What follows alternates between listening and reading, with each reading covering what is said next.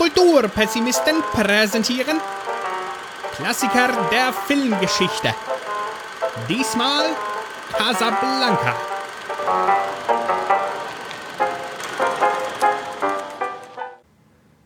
Oh Gott, ist das wieder super. Ich finde das so geil, was der, der Herr von Speck immer da so für uns äh, zusammen kaspert und aufnimmt und ähm. Ja, es ist schön. Er hat, äh, steckt da sehr viel äh, Kreativität rein. Ähm, genau, wir haben uns, beziehungsweise müssen wir gleich mal hier äh, an die Wand stellen. Äh, Erik und ich haben uns Casablanca angeschaut. Der Stefan hat äh, alles Menschenmögliche getan, um das auch zu tun, aber dann hat die Technik mit, nicht mitgespielt und dann mhm. kam diese blöde und sehr unnötige Arbeit dazwischen. Ja, aber es ist, wie es Leben. ist. Äh, das Leben könnte so schön sein. Geld und da hat Casablanca halt verloren. Und ähm, ja, er setzt diese Runde äh, ja ein wenig aus, aber natürlich ähm, kann er trotzdem in unserer Diskussion mitmischen, denn er ist ja nicht ganz von dieser Welt und wird sich schon denken können, worum es in Casablanca geht. Ja, natürlich. Diese äh, Quest konnte er also nicht erfüllen. Nö, nö, die habe ich auch. Ich habe es rausgeschoben, weil ähm, also ich habe es wirklich probiert, äh, mir das anzugucken und habe mir das noch bei bei iTunes geklickt für 3,99 und äh, habe versucht, das anzuschauen und mein iPad meinte halt die ganze Zeit so äh, preparing Download. Dankeschön, iTunes.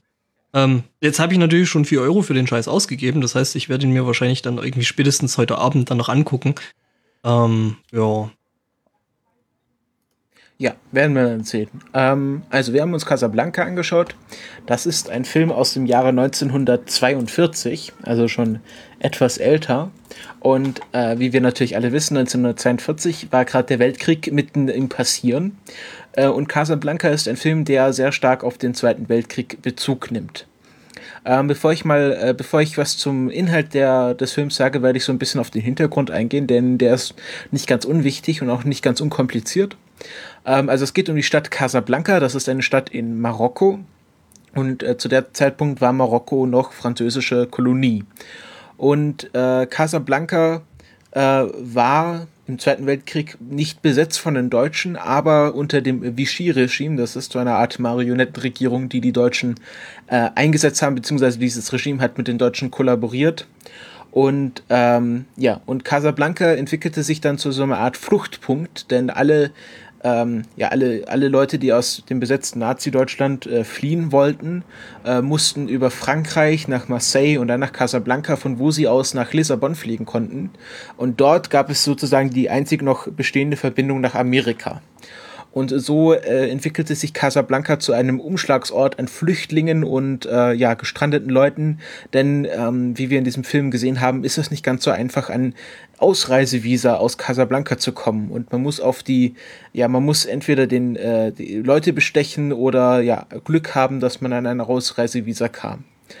Ähm, genau, und in, dieser, in diesem Film geht es jetzt darum, dass ähm, Rick, das ist ein Amerikaner, der in Casablanca ein, ein Bar, ein Saloon besitzt, wie er es nennt. Die heißt Rick's American Cafe.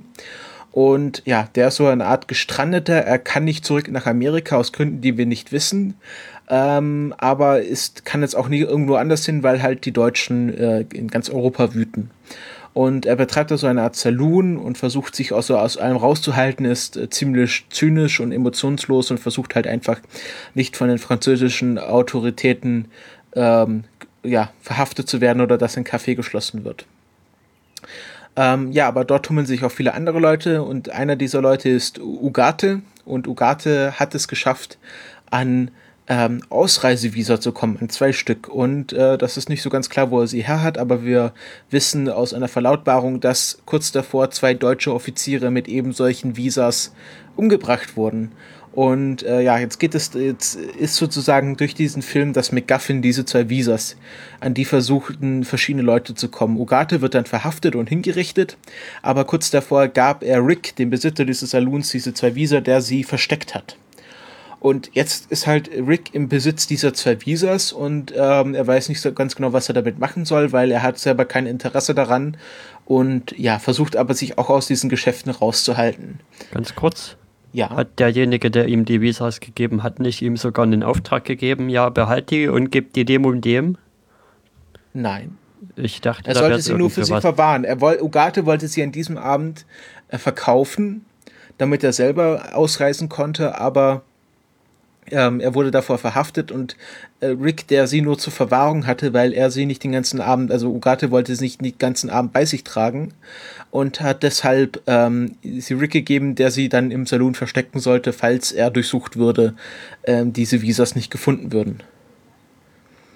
Genau, und ähm, es gibt dann noch so andere Handlungsträger in die, dieser Stadt, nämlich einmal den Polizeichef Renault, der äh, ja so ein bisschen ein ja ein korrupter Beamter ist. Der lässt sich mit äh, Geld oder auch Sex für solche Visas bestechen und äh, versucht halt den größtmöglichen Vorteil aus diesen Problemen der Flüchtlinge zu schlagen. Ähm, und äh, ja, der weiß halt, dass Rick äh, eigentlich Amerikaner ist und eigentlich so ein bisschen eigentlich der Feind aber beide sind halt äh, so Lebenskünstler und versuchen sich halt durchzuschlagen und von dem her lässt der Rick größtenteils in Ruhe. Und ähm, ja. Darf ich da jetzt kurz reingrätschen? Das ist ja äh, eine Szene, die dann doch ziemlich häufig äh, von Fefe doch mal zitiert wird, ne? Oder es gibt dann eine Szene, äh, die von Fefe doch relativ häufig äh, zitiert wird wo dieser Polizeichef beim Zocken in irgendeiner Kneipe sitzt und dann so, ja, von wegen, ja, wir haben gehört, es gibt Glücksspiel. Er holt sich so quasi noch seinen Gewinn ab und meint so, Glücksspiel, was hier? Ich bin entsetzt, ich, äh Ja, da komme ich dann noch drauf. Ähm, ja, und da diese Deutschen jetzt umgebracht wurden, kommt äh, eine Gruppe von deutschen Nazis äh, unter der Führung von General Strasser, äh, die jetzt diesen Mord aufklären sollen. Und ja, dann werden halt viele Leute verhaftet. Daher kommt auch dieser Spruch Roundup des Usual Suspects, also verhaftet die üblichen Verdächtigen. Also es geht halt immer darum, eine Quote zu erfüllen und man weiß halt immer schon, wie man halt äh, kurz eincashen kann, damit man was vorzuweisen hat. Ähm, so, jetzt kommen sozusagen die Leute ins Spiel, die so ein bisschen äh, Problem in diese Stadt bringen. Denn es gibt einen ähm, tschechoslowakischen Zeitungsverleger, der sich äh, nicht gerade beliebt bei den Deutschen gemacht hat, denn er hat sehr viel Propaganda, also Gegenpropaganda gedruckt, ähm, war dann auch im Untergrund, ist dann nach Paris geflohen, war dort im Untergrund, also war ist sehr aktiv in der Widerstandsbewegung gewesen und äh, musste jetzt aus Paris fliehen mit seiner äh, Freundin die Ilza, eine Norwegerin. Und beide landen jetzt in Casablanca und wollen so schnell wie möglich ähm, nach Lissabon weiter, um nach Amerika fliehen zu können. Und ähm, Renault sagt dann halt zu Rick, du darfst diese, darfst Laszlo und Ilza nicht weitergehen lassen, denn es ist ein gesuchter Verbrecher, also ein gesuchter äh, deutscher, also wird sehr stark von den Deutschen gesucht und wenn der durch das Netz geht, dann bekommt Renault halt richtigen Ärger. Und Rick stimmt halt erst auch dazu ein und sagt, nee, nee, ich, ich gebe denen die, das, äh, diese Visa nicht, ich helfe dir nicht, aber ich wette, dass er rauskommt. Also sie schließen dann so eine Wette ab, dass er 10.000 Francs wettet, dass ähm, ja, dass Laszlo äh, doch es aus Casablanca rausschafft, auch ohne seine Hilfe. Und ähm, dann trifft er auf Ilsa und äh, anscheinend haben Rick und Ilsa eine Vorgeschichte, denn ähm, als Rick noch in Paris war, also es war vor dem Einmarsch der Deutschen in Paris, waren sie äh, zusammen und ähm, ja, äh, er musste dann, er wollte dann mit ihr aus Paris fliehen, aber sie hat ihn dann am Bahnhof verla er hatte, sie hatte, kam da nicht zum Bahnhof, weil sie sagt, nein, du musst allein weitergehen und ich kann dich nicht belasten. Und dann floh er halt alleine nur mit seinem ja, Freund, Kumpel Sam, einem äh, Schwarzen, das ist ja nicht ganz unwichtig in Nazi-Deutschland, dass da Schwarze auch äh, nicht so einen einfachen Stand haben, flohen sie dann aus Paris nach Casablanca und ähm, Sam ist jetzt der Pianist in diesem Saloon. Und ja, jetzt entspinnt sich halt so ein Liebesdreieck, denn Ilza ist, war eigentlich oder ist eigentlich die Ehefrau von Laszlo. Und ähm, ja, äh, Rick versucht dann erst, äh, Ilza davon überzeugen, dass Laszlo alleine, dass, dass äh, sie Laszlo austricksen und dass äh, Rick und Ilza fliehen und sie Laszlo den Behörden ausliefern. Und dann entscheidet er sich doch anders und äh, ja, der Film endet damit, dass er äh, Laszlo und Ilza zur Flucht verhilft äh, äh, General Strasse erschießt und Renault, äh, also der Polizeichef, erkennt dann, dass es falsch ist mit den Deutschen zusammenarbeiten und äh, verhilft dann Rick zur Flucht aus Casablanca zu irgendeiner freien Garnison, also einer Art Widerstandskämpfer der Franzosen, die sich nicht dem Vichy-Regime eingeschlossen haben. Und äh, der Film endet dann mit dem berühmten Satz von Rick äh, Renault, ich glaube, das ist der Beginn einer wunderbaren Freundschaft. Und ja, es ist ein Happy End. Rick und, und Renault sind jetzt Freunde geworden und Laszlo und Ilsa sind aus äh, Paris geflohen. Mhm. jetzt ist die Frage an Erik. Wie hat denn dir der Film so erstmal allgemein gefallen? Ja, mir hat der Film sehr gut gefallen. Also, das war, ja, ist sehr gut gemacht. Tolle Story, finde ich. Sogar das mit dem, was ich ja eigentlich nicht so sehr mag, finde ich, war gut geschrieben in dem Film. Die Sache mit dem, gerade die Verstrickung mit dem, wie heißt der Bartender noch? Der Bartender, ich glaube, äh. Also der, der, der, der hier mit der Elsa mal zusammen war. Ilse heißt sie. Ilsa, genau. Wie hieß er noch? Frick? Rick?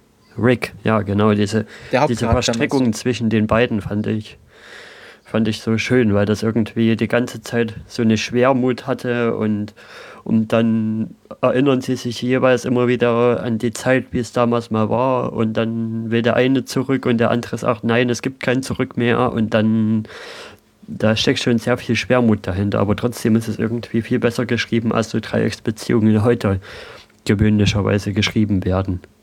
Das hat mir sehr gut gefallen.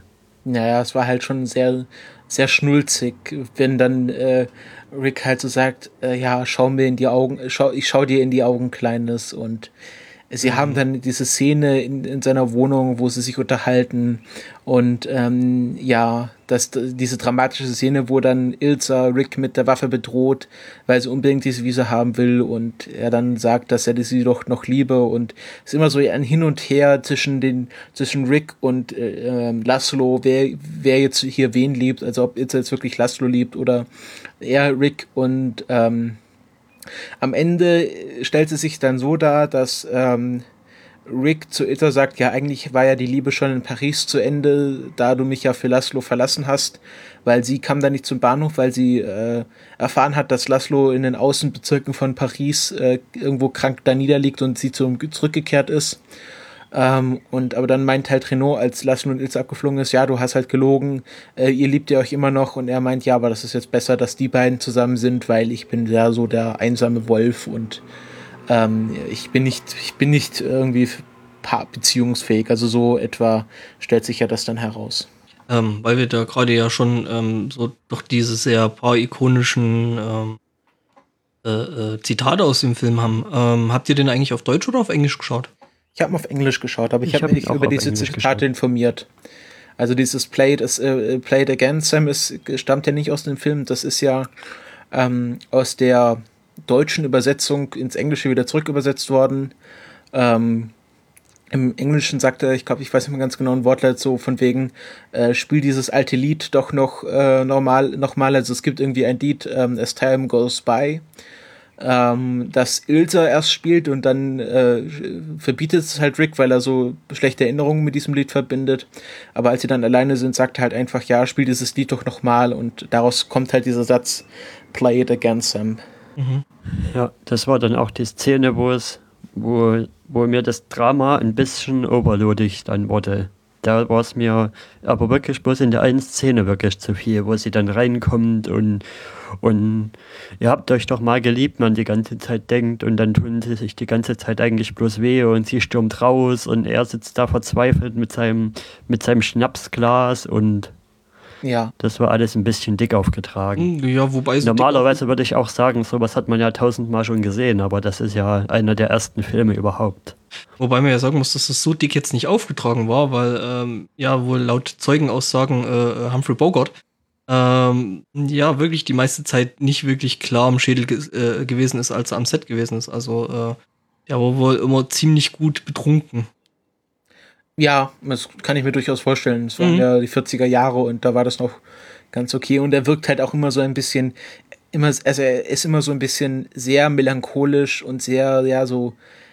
Also es ist kein, kein Spring ins Feld. Es ist mehr so ein, ein sehr ruhiger, melancholischer Charakter, der auch immer mit so ganz tief und ganz langsam redet. Nee, nee, der war einfach nur betrunken. Ja, ja. Äh, äh, ein anderes, anderer Fun Fact ist da halt noch, ähm, dass äh, in den Szenen mit eben äh, Ingrid Bergmann, äh, also ähm, Ilsa?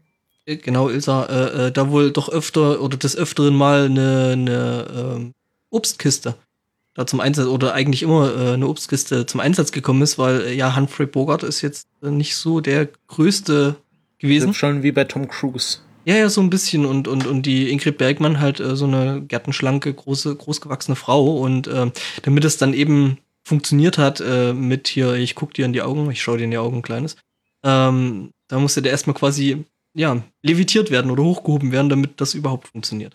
Ja, Im Original sagt er übrigens, Äh, give, you good looking. Äh, nee, give me a good looking. nee, nee, he, he is looking at you, baby. Also er spricht dann von sich in der dritten Person. Ist etwas komisch, aber anscheinend war das damals so ein Spruch, den man bringen konnte.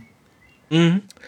Ähm, ja, was, was ich äh, eine sehr beeindruckende Szene fand, war, als das erste Mal Ricks Café gezeigt wurde und man so eine kleine Collage gesehen hat in diesem Café, welche Leute sich da tummeln und da hat man richtig dieses Gefühl bekommen, dass hier sehr viele verschiedene Leute aufeinandertreffen, die alle ein anderes Reiseziel haben oder hier einfach nur gestrandet sind und jetzt sich irgendwie durchschlagen und dann gibt es halt Ugarte, der so ein bisschen der, der, der sehr, äh, ja, verschlagene Charakter ist, der halt Leuten diese Visas verkauft. Dann gibt es noch eine Figur, die immer das, es gibt sehr viele so, ja, fast schon Seitensketche, dass wir sehen ein, ein älteres Ehepaar äh, im Café und die werden von seinem Mann bequatscht. Er sagt, ah, ist hier ganz gefährlich, es sind so viele Diebe.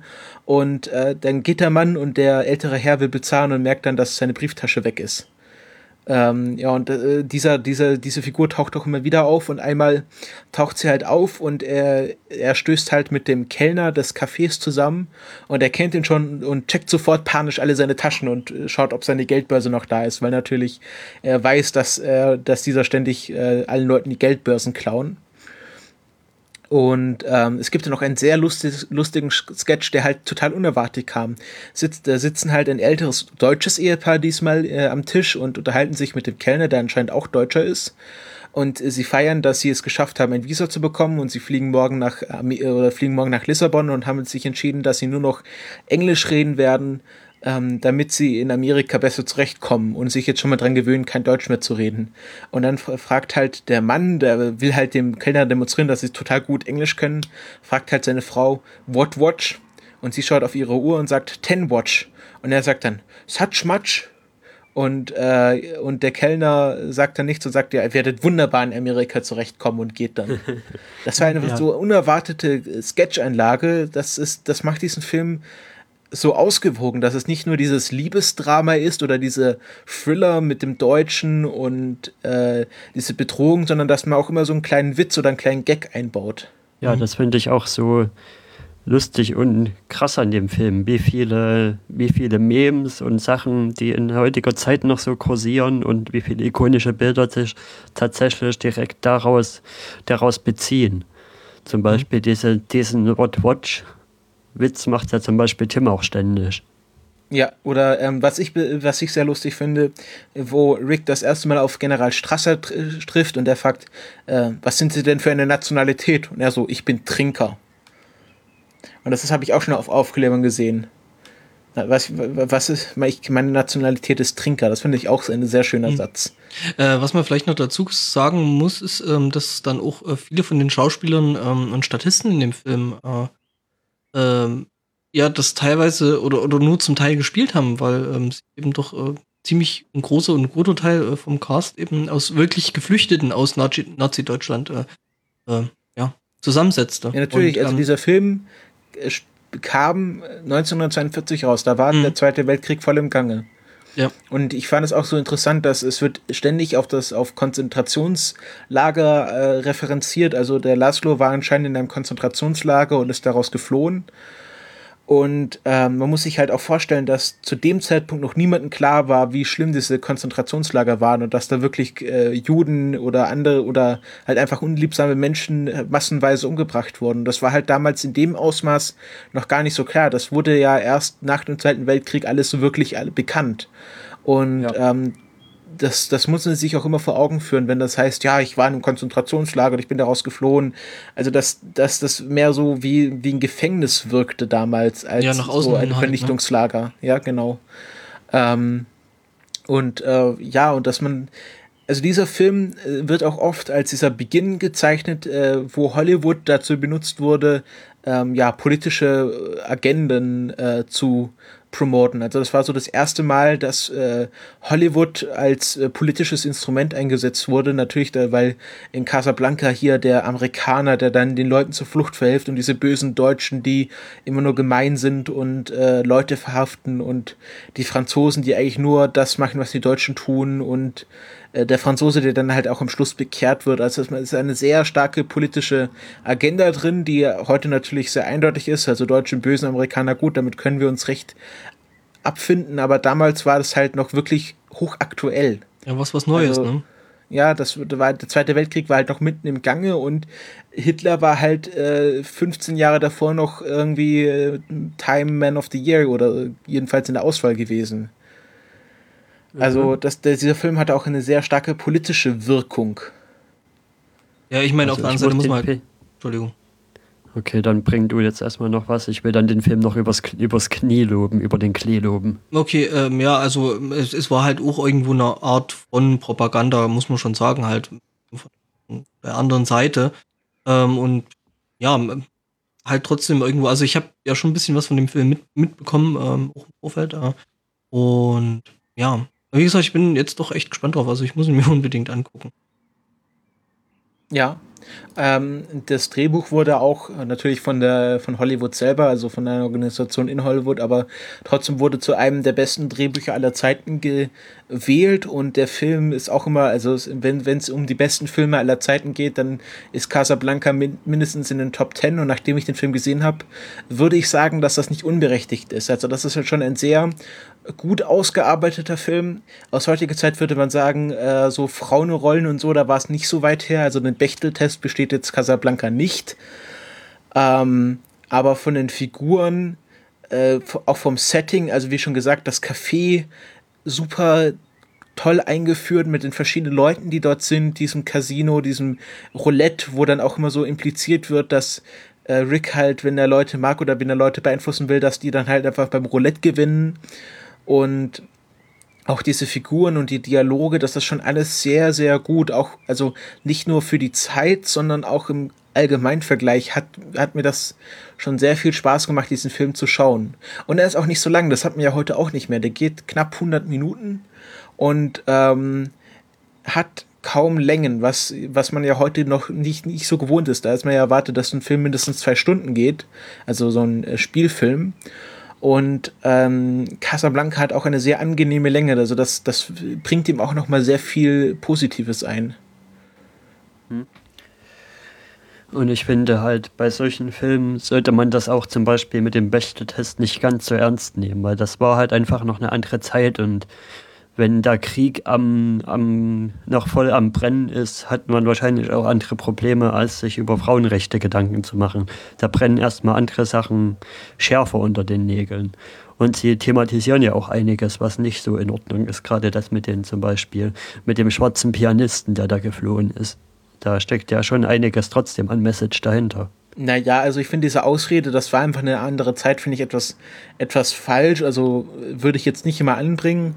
Das, damit kann man sehr viel auch einfach unter den Teppich kehren. Ich finde, man sollte, auch wenn es ein Film von 1942 ist, ihn auch unter solchen Gesichtspunkten betrachten. Und ähm, ich finde schon, dass das wichtig ist, dass man dort auch äh, sich die Frauenrollen anschaut und dass man das auch vielleicht kritisiert, weil äh, auch wenn es eine andere Zeit war, sollte man trotzdem das in Betracht ziehen. Also diese, also für mich ist es einfach eine Ausrede zu sagen, es war eine andere Zeit, sondern man muss das auch mit einbeziehen und dann hat der Film kann halt nichts dafür. Er hat halt einfach ähm, ähm, man hat einfach nicht das Verständnis dafür, aber trotzdem sollte man sich das doch schon äh, ja, in Betrachtung ziehen, wenn man den Film bewertet. Ja, das war mein Statement dazu. Ja, also So. ich sehe es vielleicht sogar ein Stück weit ähnlich wie Erik. Also ja klar, ich meine, die Filmemacher waren sich vielleicht auch bestimmten Dingen einfach äh, des Zeitgeists wegen ähm, nicht bewusst und also er hat schon, also Erik hat schon recht, äh, äh, wenn er meint, ähm, ja, war halt eine, war eine andere Zeit und ähm, es brannten halt andere Sachen doch sehr viel mehr, wobei das auf der anderen Seite im Umkehrschluss natürlich dann also wieder so ähm, das ganze die Feminismus-Diskussion und sowas wieder mehr in Richtung First World Problems äh, zieht, was halt auf der anderen Seite eigentlich gut ist. Ähm, ja. Zu Was sagen, dass, dass äh, damals andere Dinge wichtiger waren, ist natürlich auch falsch. Also Ja, äh, also ich sage mal so, Frauenrechte wurden damals auch schon diskutiert. Ja, das wäre gerade die Frage, die mir gerade gekommen ist. Also, wie war es denn da überhaupt damals mit wegen Frauenrechtsbewegungen und so etc.? Ja, also Gab's gerade da im Zweiten Weltkrieg was? haben die Frauen ja sehr viel mehr Zugewinn bekommen. Also sie mussten es, also gerade in Amerika ähm, ist es halt so, dass Frauen in die Fabrik oder auch in Deutschland äh, Frauen in die Fabriken gehen mussten, weil die Männer im Krieg waren und ähm, das hat auch vieles in Bewegung gesetzt. Also das war halt so, dass nach dem Zweiten Weltkrieg die Männer alle zurückkamen, aber jetzt auf einmal die Frauen ähm, die Arbeitsplätze besetzt hatten und die auch nicht so leichtfertig ihren, ihren Arbeitsplatz wieder aufgeben wollten. Und ähm, daraus ist halt auch die Frauenrechtsdiskussionen in den 50er und 60er Jahren entstanden, die dann subsequent äh, die sexuelle Revolution in den 70ern ausgelöst hat oder in den 80ern. Also ähm, also gerade in den 50er Jahren darf man sich das nicht so vorstellen wie bei Mad Men, also dass, dass alle Frauen unterdrückt waren oder gerade, dass die Medien das propagiert haben, wenn man sich so Zeitschriften aus den 50er Jahren anschaut, also so Reader's Digest, also so Frauenzeitschriften, klassische Frauenzeitschriften.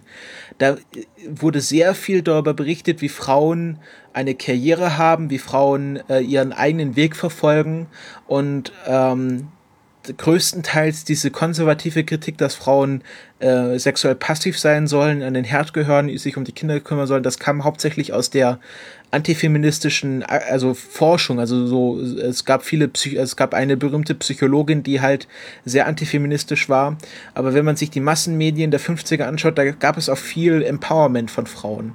Und ähm, deswegen würde ich sagen, dass Frauenrechte in den 50er bzw. in den 40er Jahren nicht so unwichtig war, wie man vielleicht heute glauben mag. Ja, der Film ist aber halt erstmal Anfang der 40er. Und das sind dann ja schon noch zehn Jahre bis zu den 50ern. Naja, aber in den 40ern haben halt die Frauen begonnen, in den Fabriken zu arbeiten. Natürlich aus einer Notsituation heraus, aber es hat ihnen, äh, es wurden da andere Möglichkeiten erschlossen. Und ähm, es ist halt Hollywood. Und Hollywood ist ja bis heute immer noch sehr konservativ eingestellt. Und ähm, Ingmar Bergmann war natürlich eine, eine Schönheit und äh, ein, ein Filmstar. Und ähm, ja, wir haben ja heute noch einen Film, wo es komplett anders ist. Äh, da haben wir sozusagen das Positivbeispiel an Frauenrollen. Und ich will mich jetzt auch gar nicht auf diese Diskussion von äh, Frauenrollen in Casablanca versteifen. Ihr habt natürlich recht. Ähm, man kann nicht, nicht so hart nehmen, aber ich, ich wollte einfach nur mal sagen, dass diese, dieses Argument, das war eine andere Zeit, dass das zu überbenutzt wird und dass man das, also ich, ich lasse das einfach nicht mehr gelten. Okay. Dass man halt so eine Diskussion auch führen muss, auch wenn es um Casablanca geht. Ja, klar, warum nicht? Also, Ja. so, kann ich dann jetzt über den Klee loben? Ja, tu das. Moment, ich muss mein Mikro noch muten. Lehne mich zurück. Weil was mir an dem Film äußerst gut gefallen hat, zum Beispiel, ist, ist die Liebe zum Detail. Also das fängt an von den Charakteren, die so gut gezeichnet sind und dass man, dass man die ganze Stimmung wirklich über den ganzen Film so gut mitnehmen kann. Die Stimmung in der Bar, die Stimmung in der gesamten Stadt hat man ja auch am Anfang auch mitbekommen und ja, und auch diese gewisse Bedrohung, die zum Beispiel von den Deutschen ausgeht, immer wenn sie, wenn sie in der Szene sind. Das ist auch noch was, was mir daran gut gefallen hat, weil wir ja letztens schon mal das hatten, Deutsche in englischen Filmen, also dass die deutsche Sprache da ja ziemlich verguckst wird manchmal. Und hier haben sie es wirklich gut getroffen, wo sie das mit den, in, die Szene in Frankreich hatten und mit den, mit den Polizeisirenen oder was das sein soll, Kriegssirenen, ja, verlasst die Stadt, sonst, sonst werdet ihr mit niedergebombt. Und ja, aber das war halt klares Deutsch, kein, das war noch nicht mal ein amerikanischer Akzent drin und es war wirklich Grammatik, wie wir sie benutzen würden. Das fand ich schon bemerkenswert bei vielen Glanzleistungen, die da heutzutage so auf dem Tableau sind. Man darf ja auch nicht vergessen, dass viele deutsche Juden, ähm, die aus Deutschland geflohen sind, in Hollywood Erfolg hatten und es wahrscheinlich gerade zu dem Zeitpunkt sehr viele Deutsche gab, ähm, die in Hollywood mitgemischt haben Ähm, und dadurch auch die deutsche Sprache sehr gut einbringen konnten. kann ich, kann ich die Trivia vielleicht nochmal gerade kurz rausgraben? Äh, graben? ähm, ja, tatsächlich. Also äh, viele der Nazis sind wirklich äh, von geflüchteten Juden gespielt worden. Deswegen konnten die einfach sehr, sehr gut Deutsch und äh, haben quasi eigentlich ihre Muttersprache gesprochen. Ja, Von daher- also ich würde einfach sagen, dass dort, äh, dass zu dem Zeitpunkt wahrscheinlich äh, diese Awareness für deutsche Sprache in Hollywood höher war, als sie je zu einer anderen Zeit war. Weil einfach sehr viele Deutsche geflohen sind aus äh, Deutschland und ähm, in Hollywood, also dieses äh, Hollywood, das, das da von viel deutsche Juden äh, mitgemischt haben, das kommt ja auch nicht von ungefähr, dass das Hollywood heute so jüdisch dominiert ist, weil ja einfach viele deutsche Juden geflohen sind. Ähm, es muss da wohl in dem Film, also was ich jetzt so beim Trivia-Lesen äh, noch gefunden habe, äh, in dem Film wohl ein Lied geben, was wohl die Wacht am Rhein oder The Watch on the Rhine Ja, genau. heißt. Es gibt, Und äh, viele der Extras, also der, der, der Nebendarsteller, müssen wohl bei dem Lied wirklich äh, Tränen in den Augen ge gehabt haben, weil es eben ja quasi Musik aus eigentlich äh, der ursprünglichen Heimat gewesen ist. Und ähm, ja, Ja, es gibt eine sehr, ja, eine, eigentlich eine sehr wichtige Szene. Ähm, die Deutschen singen diese Am Wacht am Rhein-Lied und Rick kommt dann rein, sieht das und äh, fordert die Big Band auf, äh, die Marseillaise zu spielen. Und da das natürlich äh, der Großteil des Cafés Franzosen waren, äh, haben natürlich dann das komplette Café ist aufgesprungen und hat angefangen, die Marseillaise zu singen. Und es gab dann so eine Art äh, Battle der Bands und dann haben, dann haben die, die Franzosen gewonnen und die Deutschen mussten sich halt geschlagen geben, was dann General Strasser dazu veranlasst hat, ähm, Renault zu sagen, er solle das Café schließen unter irgendeinem Vorwand. Und daraus entstand diese Szene, ähm, es gibt hier Glücksspiel, ich bin empört. Also äh, Renault braucht halt irgendeinen Vorwand, um dieses Café zu schließen. Geld noch einen Sack. Ja, genau. Und dann hier ist Gewinn, hier ist ihr Gewinn, Sir. Ach, Dankeschön. Also, ähm, ja, das war halt, die, die, daraus hat sich halt diese, diese Szene entwickelt, die anscheinend Fefe so sehr mag. Ja, halt mit so einer äh, offensichtlich, also offensichtliche ähm, ja, Bigotterie und äh, Ja, natürlich, ist ein sehr schönes Beispiel, aber ähm, genau, das hat sich halt aus dieser Szene entwickelt, wo die Deutschen die Wacht am Rhein singen. Wie fandest du denn die Auflösung am Ende?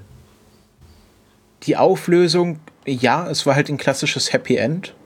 Ähm, es ist ja eigentlich das klassische Happy End, oder? Mm, Ja. Also, ähm, ich hatte halt erst wirklich gedacht, er, er ver- verkauft jetzt da Laszlo in, ins, ins Konzentrationslager. Also ich war mir da nicht ganz sicher, äh, ob die Motive von Rick.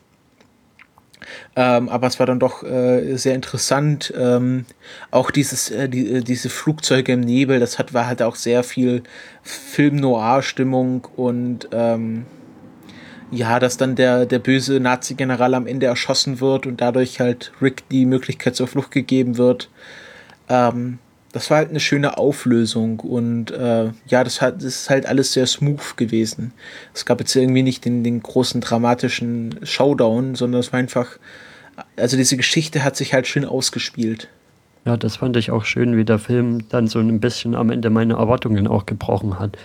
Weil während dem Film hatte ich schon manchmal so ein bisschen das Gefühl, eher so ein, ja, so ein klassisches, dramatisches Theaterstück zu sehen, anstelle wirklich einen Film. Und dann hat es aber damit so gebrochen, weil Dramas enden ja für gewöhnlicherweise anders. Also da geht es ja dann viel dramatischer am Ende zu.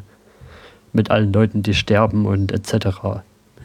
Ja, und es, ja, es war mehr so ein klassischer Liebesfilm. Also, äh, äh, dieses Liebesdreieck, das sich dann sehr gut aufgelöst hat und es nicht in einem großen, es ist so dieser dramatische Showdown, dass jetzt irgendwie Rick Laszlo erschießt oder ihn erschießen will, sondern einfach, dass, dass Rick äh, ja im Innersten, wie Renault immer sagt, ein Sentimentalist ist und äh, eigentlich das Gute will, auch immer, wenn er sehr emotionslos und unparteiisch tut und ja, das hat sich dann diese, also das war hier hier Tschechows äh, Tschechows äh, äh, Löffel, also dass man, man führt etwas nicht ein, äh, um es dann nicht zu benutzen und dieses Sentimentale, was dann Renault immer in ihm äh, wachkitzeln will, das, das hat sich dann in dieser Szene ausgespielt.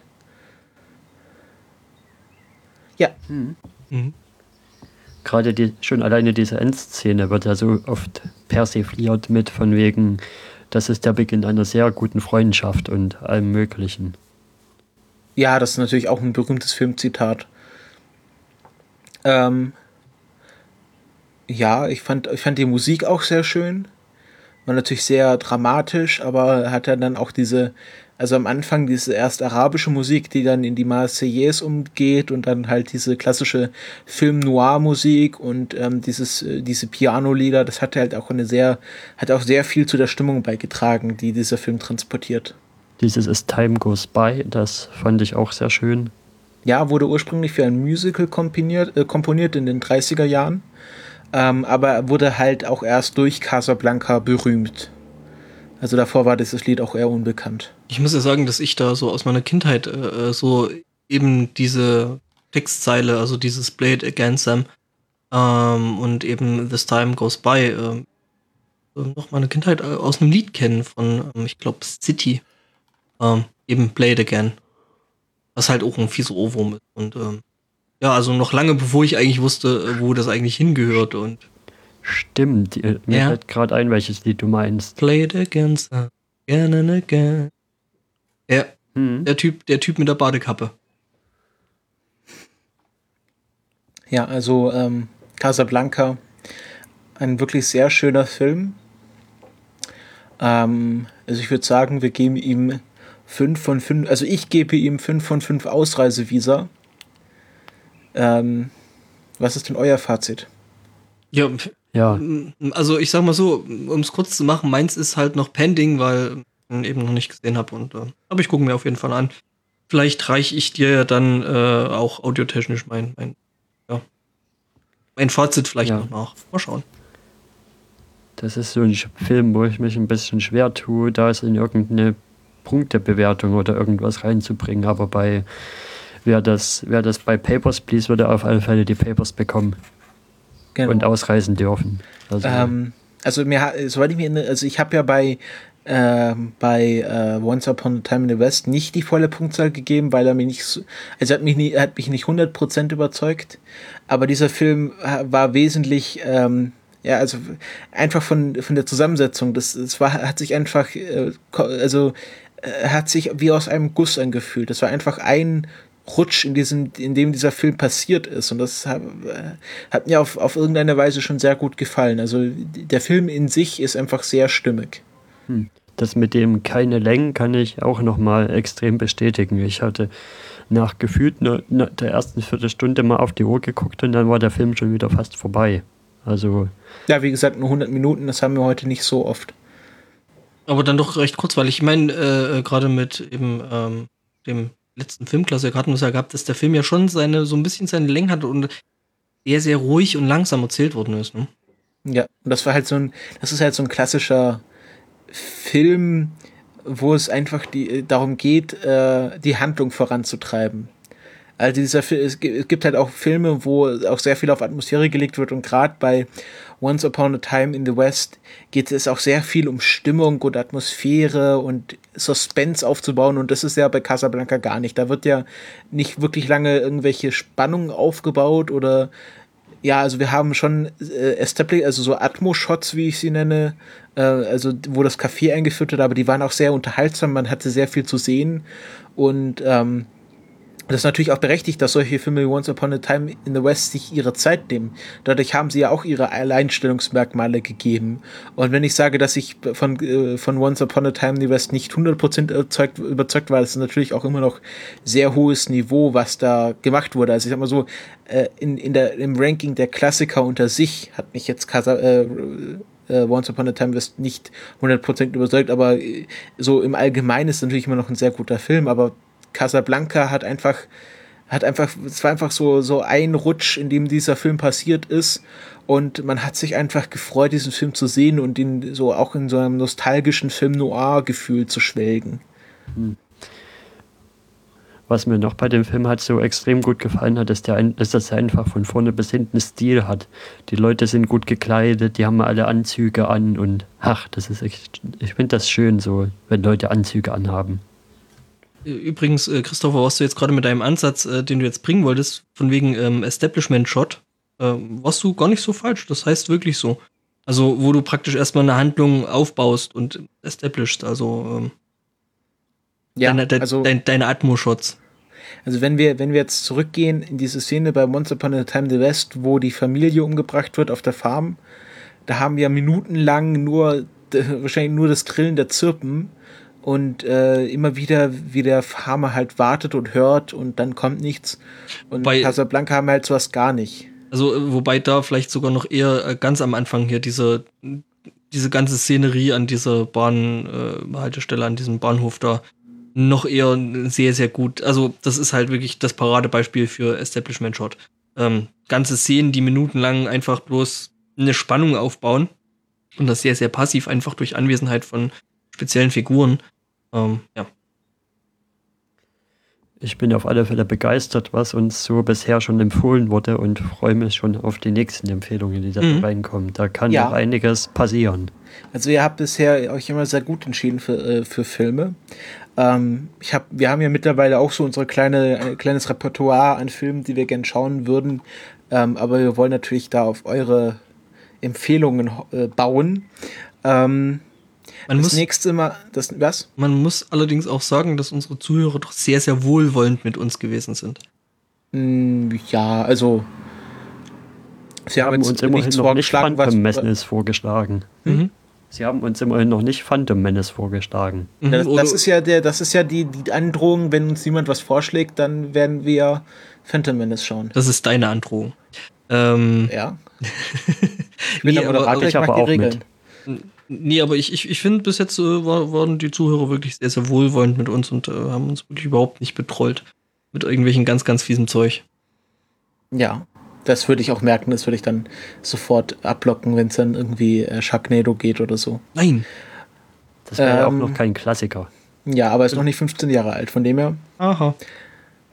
Ähm, ja, äh, Jetzt bringt die Leute nicht auf Ideen. wir ähm, werden wahrscheinlich die nächste Filmklassiker-Rubrik ähm, erst im August machen können, da, äh, da wir ja im äh, Juli gar nicht senden, beziehungsweise dann auf Podstock sind. Äh, und ja, dann die Juli Sendung halt dann bloß ein Special. Also Wie bitte? Uns, wir machen im Juli halt unsere Geburtstagssendung. Genau, wir Juli haben wir die Geburtstagssendung, dann ist Podstock schon zwei Wochen danach und wir werden wahrscheinlich dann erst in der zweiten Sendung im August äh, Filmklassiker besprechen können. Aber dann habt ihr doch noch mehr Zeit, uns tolle Filmklassiker vorzuschlagen.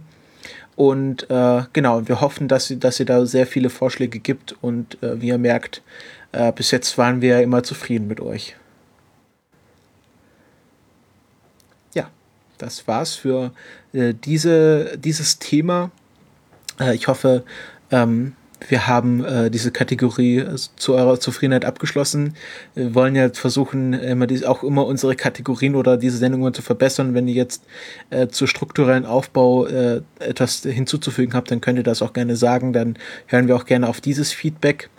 Ähm, wenn Ja, ihr jetzt wenn, nicht wir was wenn wir was vergessen haben, könnt ihr es ja in den Kommentaren einfach mal ansprechen. Genau, wenn ihr noch äh, eure, wenn ihr eine, irgendwie eine andere oder eine äh, neue Meinung zu diesem Film habt, gerne in die Kommentare schreiben oder wenn ihr noch Hinweise oder Kritik habt, auch gerne in die Kommentare. Und wenn ihr zwei jetzt nichts mehr zu, zu diesem Film zu sagen habt, würde ich sagen, wir gehen weiter. Ja, ich ja sowieso nicht, ne? Weil ich habe mir ja noch nicht. Ja, Erik, Jo, gehen wir weiter. gut, dann äh,